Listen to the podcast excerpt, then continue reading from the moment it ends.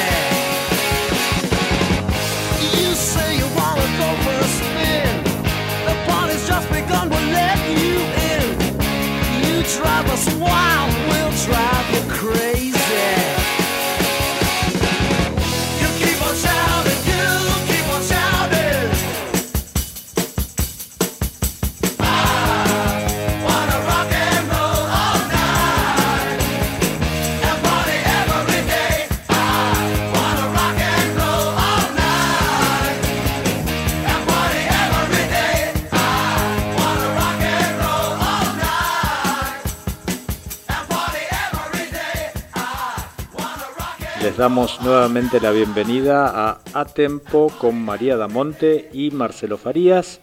Historias de músicos y de música. Hoy con la presencia arrasadora de Kiss. ¿Cómo va Marce? Muy bien. María, ¿cómo te va? Muy bien también. Kiss es una banda de rock formada en New York en 1973 por el bajista Gene Simmons y el guitarrista Paul Stanley, a los que más tarde se unirían el baterista Peter Criss y el guitarrista Ace Frehley. El 31 de diciembre de ese mismo año de la formación, realizaron su primera actuación como banda profesional, ya de una, donde en Brooklyn. Su álbum debut, también vertiginoso, eh, eh, este, este suceso, llamado Kiss, salió a la venta dos semanas más tarde. Lo que no debería asombrarnos porque eh, Paul Stanley y Gene Simmons tenían una banda, anteriormente estuvieron nueve años juntos en Así otra es. banda y fue el antecedente, por eso ya se conocían, ya, ya estaban cancheros en eso de producir y demás. Me contaste, Marce. Buenísimo este aporte tuyo. En agosto de 1974 graban su segundo álbum, llamado Hotter Than Hell. Pero la repercusión del mismo fue baja y las ventas también, por lo que se vieron obligados a acelerar la grabación de un tercer disco, más limpio y más pop. Este fue Dressed to Kill. Este sí tuvo un recibimiento favorable. También las ventas fueron muy buenas y además contaba con el tema que se convertiría en su insignia. Rock and Roll All Night que acabamos de escuchar en la apertura. Genial Marce. tema, apertura, toda, toda la fuerza tiene ese tema. ¿Quién no se lo baila? Del álbum Hotter Than Hell, Let Me Go Rock and Roll.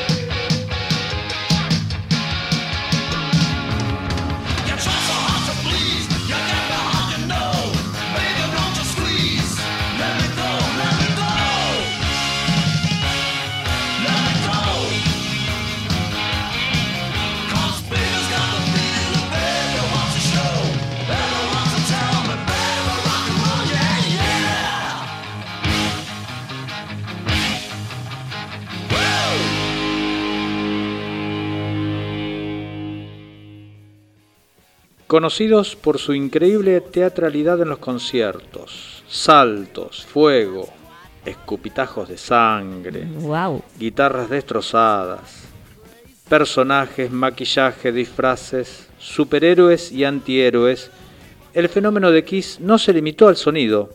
Se hicieron juegos de video, lancheras, juguetes, máquinas de pinball y una infinidad de productos de marketing. Millones de fans y millones de dólares. Una de las aficiones de Gene Simmons, eh, entre tanto como un detalle adicional, eran las películas, son las películas de terror y los objetos relacionados del que es coleccionista. Además es un experto en lo que se refiere a los dibujos animados. Mira qué extremos, ¿no? De Mira vos. películas de terror y sangre en el escenario y dibujitos animados. ¿Quién no es un poco de cada cosa, no? si bien les costaba que sus álbumes hasta ese momento obtuvieran grandes ventas, el grupo tenía una gran reputación por la espectacularidad de sus presentaciones en vivo, acabaste de señalarlo. Por eso es que el álbum doble Alive les dio un gran avance hacia la fama, es decir, vieron que la cosa pasaba por mostrarse, no solo por el sonido de estudio. Sí, acá nos pasó con Sumo, ya contamos que Sí. su éxito era el show en vivo. Tal cual. Y muchas bandas, eh, Los Redondos, eh, su- su primer capital eran los shows en vivo, eran el escenario. Las misas. Claro, las famosas misas. Después se fueron al- a la cuestión de los discos, pero lo fuerte era el show en vivo. Perfecto. En el año 1976 editan Destroyer, que gozó de una producción más limpia, una orquesta además, un coro y numerosos efectos de sonido. Del álbum Destroyer, Beth.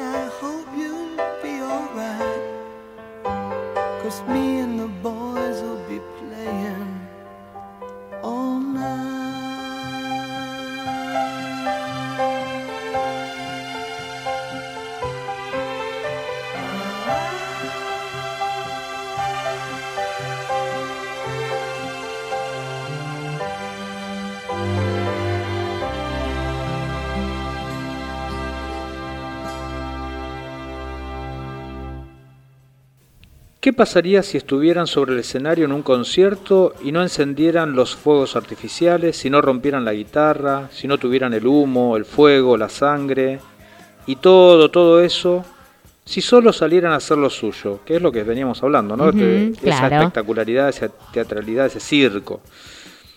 Aún así sería un concierto de rock and roll rugiente, porque nosotros no, no estamos quietos tocando los instrumentos, corremos por todas partes y, dice Gene Simmons, armamos un buen quilombo. Pero esto es lo nuestro.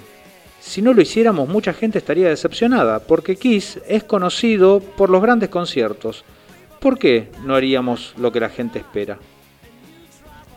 Tras la popularidad alcanzada con este disco, la banda publicó otros dos exitosos álbumes de estudio en menos de un año. Estos fueron Rock and Roll Over y Love Gun.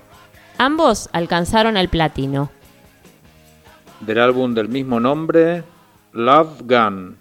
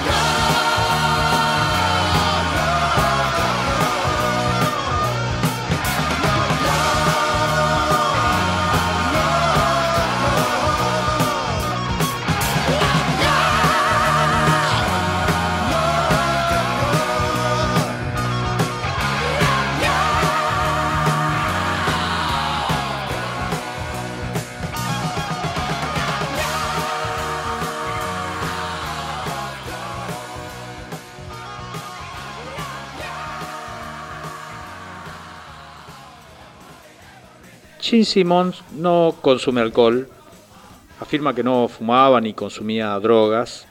Lo mismo decía Paul Stanley. Y con respecto a esto, Stanley dice, el show que hacemos no podría hacerse jamás estando doblados, estando quebrados, Claro. diríamos nosotros acá, ¿no?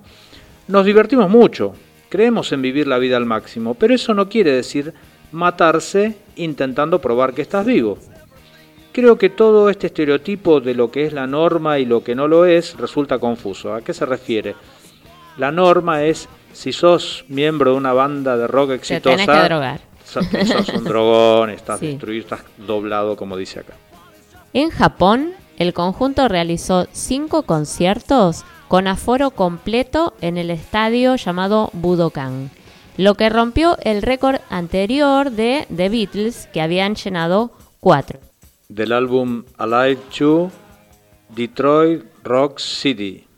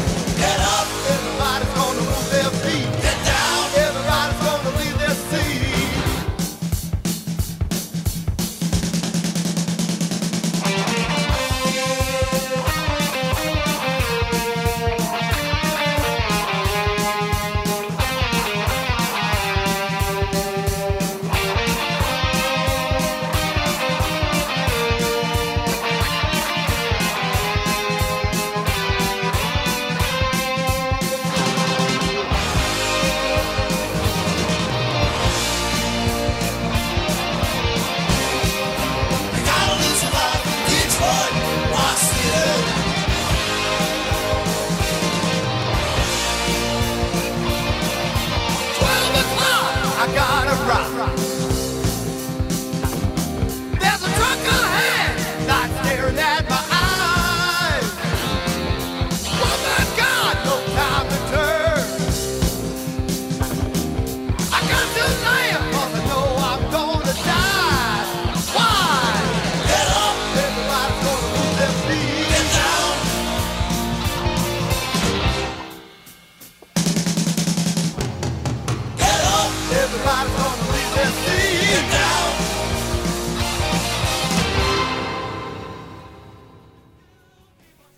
Dynasty fue publicado el 22 de mayo de 1979. También alcanzó la certificación de platino y el sencillo I Was Made for Loving You eh, fue influenciado por la música disco y se convirtió en una de las canciones más exitosas de todos los tiempos en varios países, ¿no es cierto, Marcel? Sí, sí, es un, hitazo. Eh, claro, estamos hablando de los finales de los 70 y eh, en las taquillas triunfaba Fiebre de sábado por la noche, Sí. ¿no? Ya, ya hablamos de Gees en algún momento. De la que ya nos ocupamos. Sí, ya bailamos acá, Sí, hicimos el ridículo. te salió re bien el yo hice, yo hice el ridículo, sí. bueno, ahí el guitarrista y vocalista Paul Stanley buscaba, sin importar el precio que fuera, una canción éxito, un hit. Algo que fuese realmente poderoso para Kiss. Y la búsqueda continuó hasta que se encontró con un compositor profesional llamado Desmond Chill. Después de conversar un tiempo, Chill y Stanley comenzaron a componer I Was Made for Loving You. Eh, esa melodía tiene algo de rock, algo de disco, como comentabas recién, que fue perfecta para esa época y fue la fórmula del éxito, sin duda fue, Sí. fue la fórmula. Además marcaría un capítulo en la historia de las composiciones musicales, sobre todo de las bandas de rock, de llamar a un compositor externo y hacer esas alianzas de composición. Un ejemplo clásico de esto, hay dos ejemplos muy, eh, muy particulares. Uno, eh, Bon Jovi, que también justamente con Desmond Chill eh, componen Living on a Prayer, un- Ah. un, himno también Sí. del rock y un hit de Bon Jovi Temazo. un temazo. Y otro, mira vos, en otro, en la otra punta, A ver. digamos, es eh, Ricky Martin con Living la vida loca. Ajá. Temazo también. Otro, tema, otro tema, otro tema hit. eh, y lo- esos tres temas tienen en común a, a este compositor que se llama Desmond Chill. Qué interesante.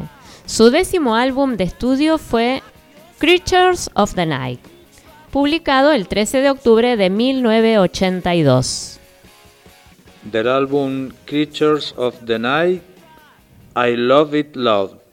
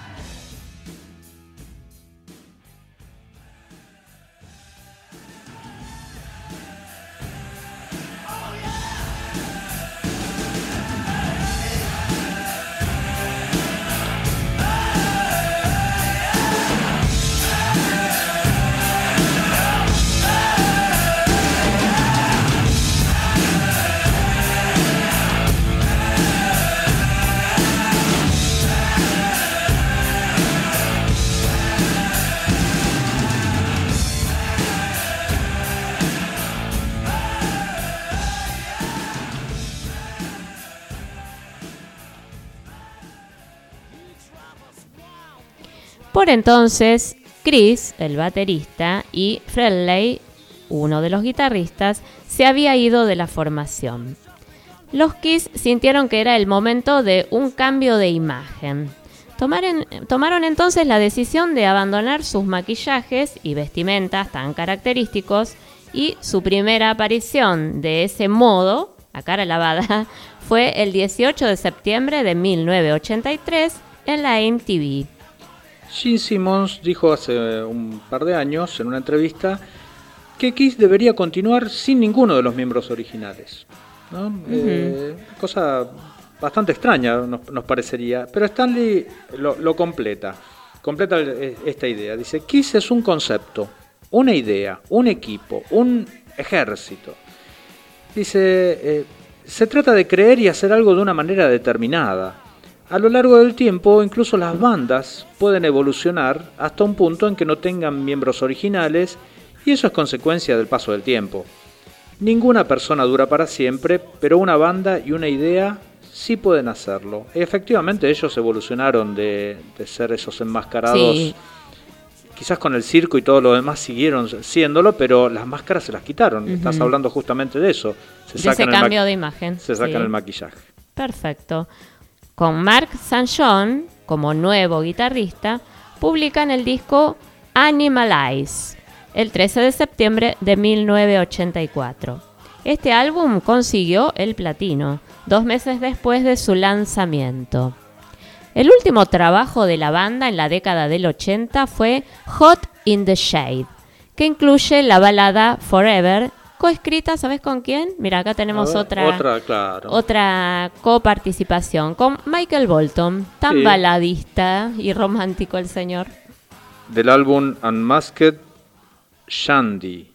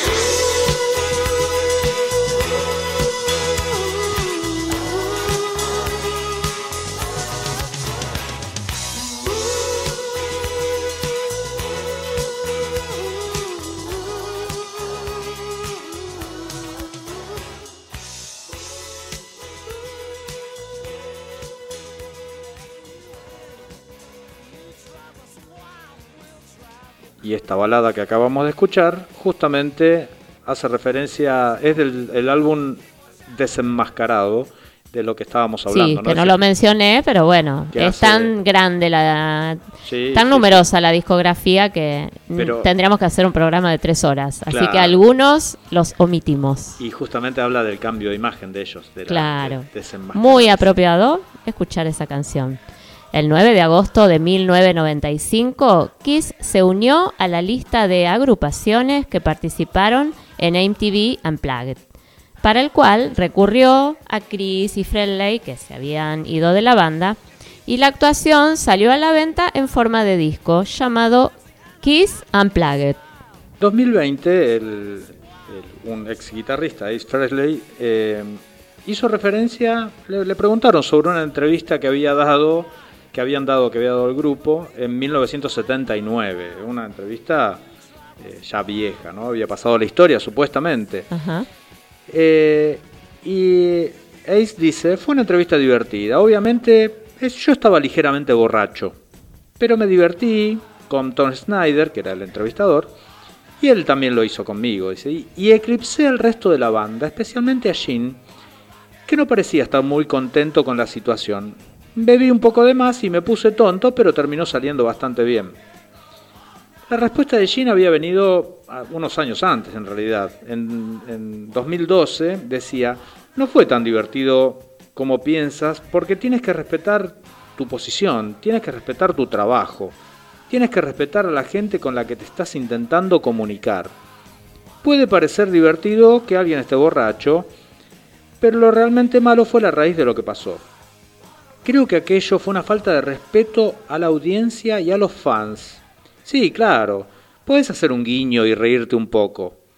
Sí, incluso yo puedo hacerlo, pero también veo más allá. Lo veo y pienso que fue una vergüenza tomar la posición privilegiada que alguien nos dio y escupir en ella.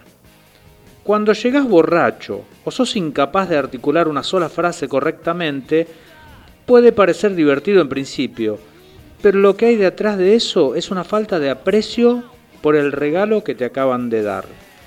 Tuve la oportunidad de verla. Está, está muy bien, eh, sí.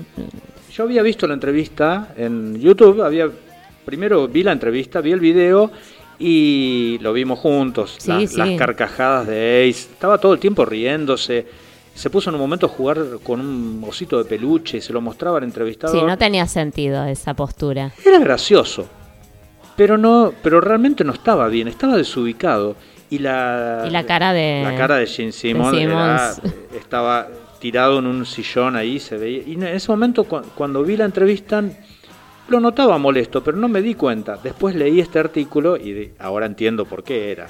Realmente estaba desubicado. Coincido. Del álbum Kiss Unplugged, Domino.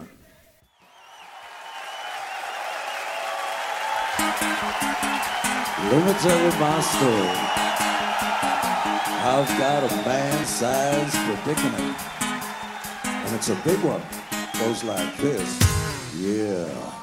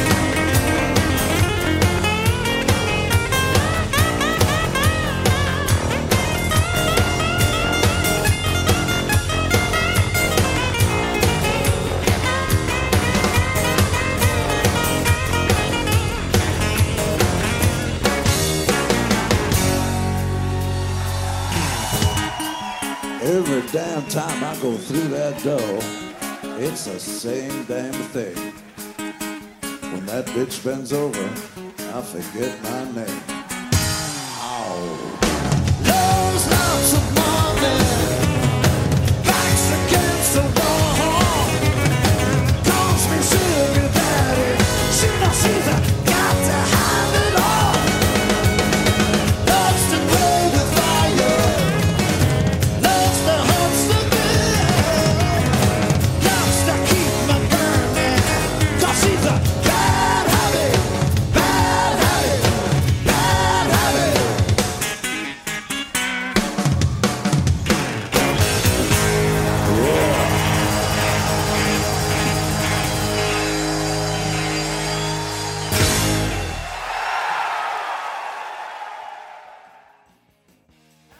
El 11 de agosto de 1999, el grupo fue incluido en el Paseo de la Fama de Hollywood y dos días después tuvo lugar el estreno mundial de Detroit Rock City, un largometraje inspirado en el cuarteto.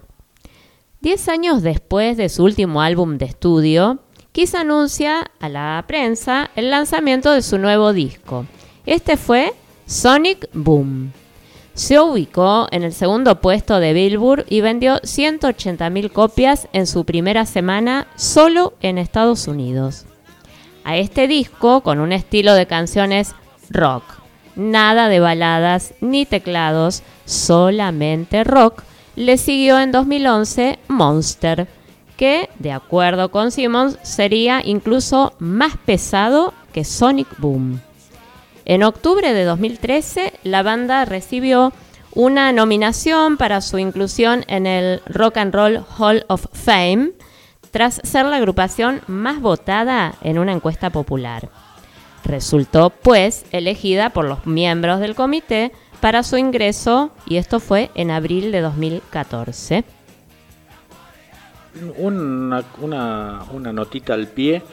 Eh, Paul Stanley le preguntaban cuándo iban a volver a grabar. En algún momento le, le preguntaban eso. Y decía, ¿volver a grabar qué? Dice, nosotros podemos hacer eh, nuevos temas y se van a vender. Dice, pero la gente cuando subís al escenario te siguen pidiendo I Was Made. Claro. Te siguen pidiendo esos temas. Eh, entonces, ¿cuál es el sentido? El sentido es la discográfica. La discográfica, a través de los periodistas quizás, piden que grabe porque es parte también de su negocio. Pero ellos dicen, y lo dicen no solo de ellos, dice, cuando vas a ver a los Rollings, les pedís los clásicos. En el escenario querés que canten los clásicos, no querés del nuevo disco. Claro. Es una cosa, todos siguen grabando porque es parte del negocio, pero bueno, es una anécdota. Es una visión también. Es una visión interesante. Del álbum Dressed to Kill, Rock Bottom.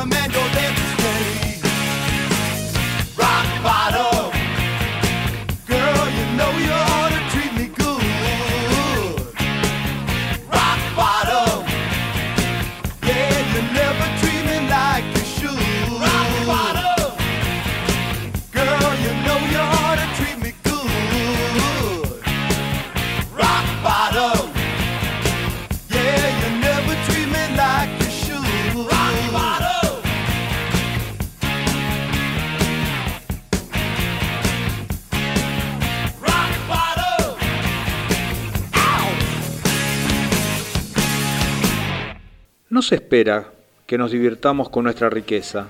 Y eso es una mierda. Es una mierda porque todos, si vas a algún lado y dices que tienes unos cientos de millones, o mil millones, o lo que sea, la gente simplemente dice, mira qué idiota ese tipo. Si por el contrario me ganaba la lotería, pero no había trabajado ni un solo día para enriquecerme, todos me decían, genial, ganaste un montón de dinero sin hacer el menor esfuerzo. He trabajado duro por cada centavo ganado y debería poder estar al menos orgu- orgulloso de ello, pero no puedo. Esto lo dice Gene Simmons, ¿no? Que nació en una familia humilde, era pobre cuando era chico. No sé cómo decirlo, pero es mejor ser rico que, que pobre, de verdad, dice.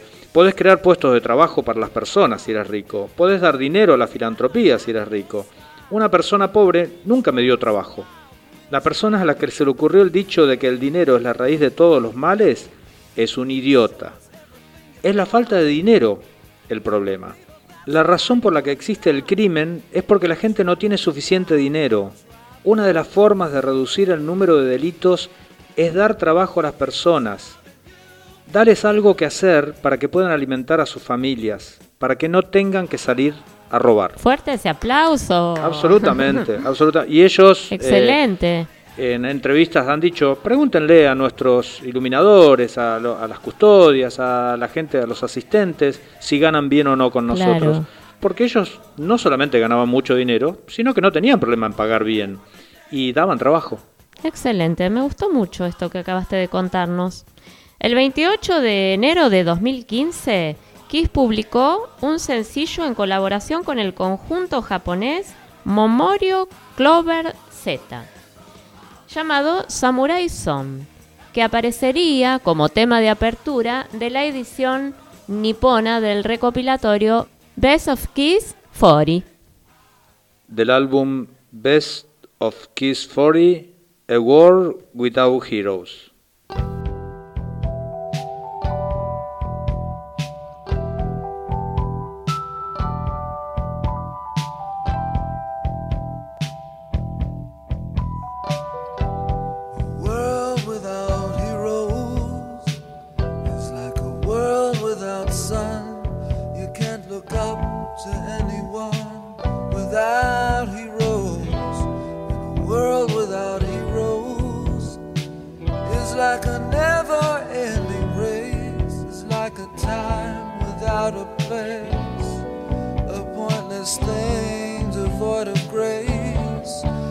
You don't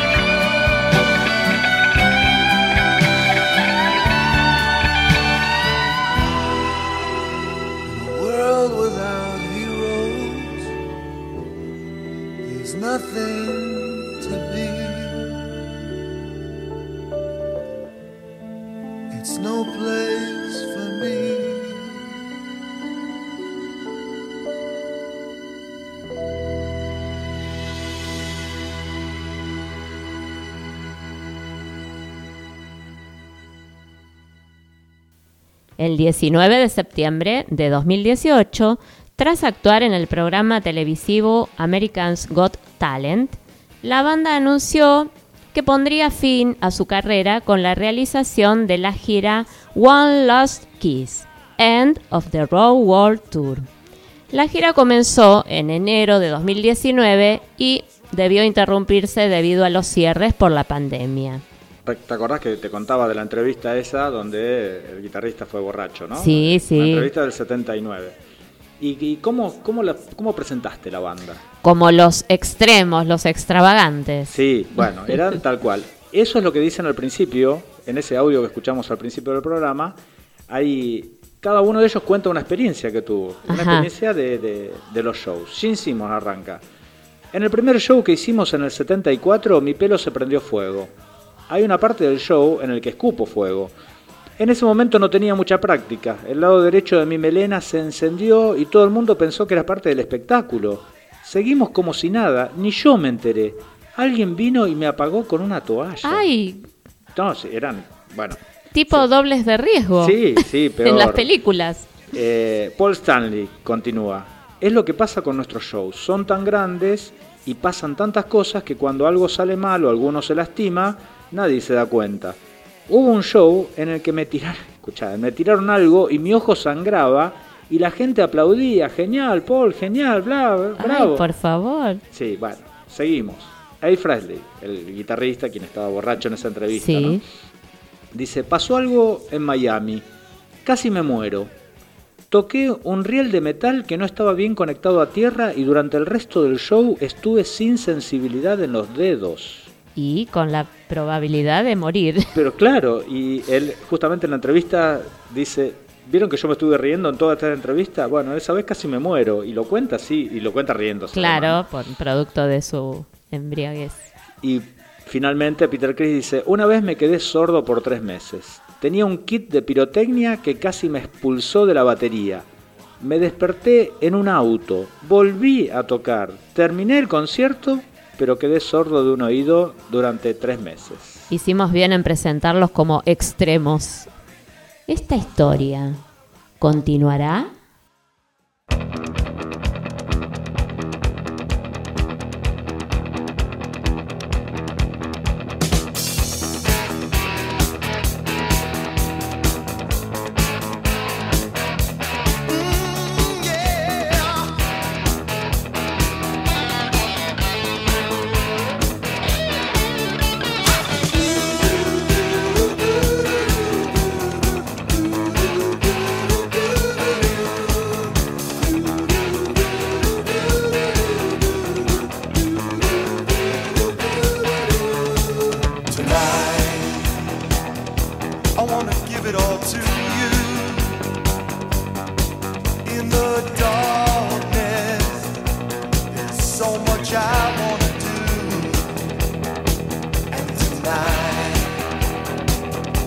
I wanna lay it at your feet.